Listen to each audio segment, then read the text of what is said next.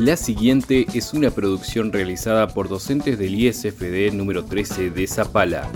Formato podcast Sociodrama.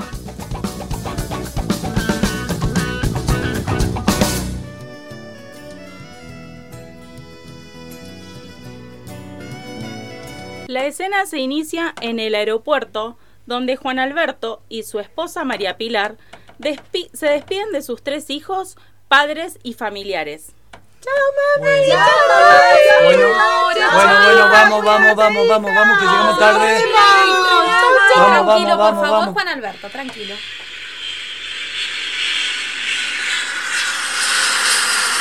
¿Estás seguro que este es el servicio que habíamos contratado? Sí, amor, quédate tranquilo. Mira qué lindo, mira qué elegantes las azafatas, por favor. ¿Habré dejado todos los papeles?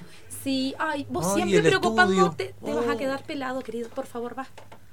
Llegan al hotel donde los espera una gran recepción y cena show. Está bueno.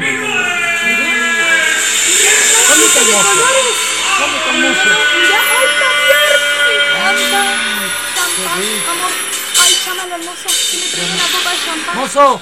¡Mozo! ¡Por qué lujo! Se produce una interrupción por parte del mozo del hotel donde les dice... Buenas noches, señores. Tengo la mala noticia de decirle que su tarjeta ha rebotado.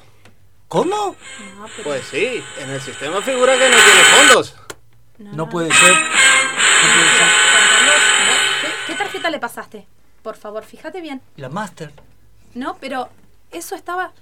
Pero si no tiene fondos, señora. No, no es posible. No es posible porque nosotros nos fijamos que teníamos todo el, sueldo puesto ahí.